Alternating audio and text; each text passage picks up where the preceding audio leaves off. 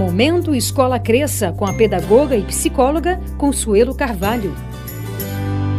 Hoje vamos falar da síndrome da hiperatividade e déficit de atenção.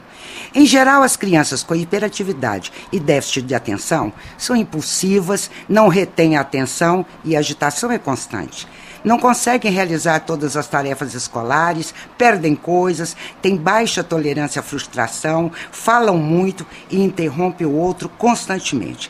A doutora Ana Maria Lou alerta-nos sobre a importância de um diagnóstico bem feito e não pode ser fechado apenas pelos resultados de exames como o P300 e o mapeamento cerebral. Há que se considerar as experiências anteriores e a origem genética. Essas crianças, em geral, necessitam de acompanhamento escolar e, não raras vezes, do apoio psicológico.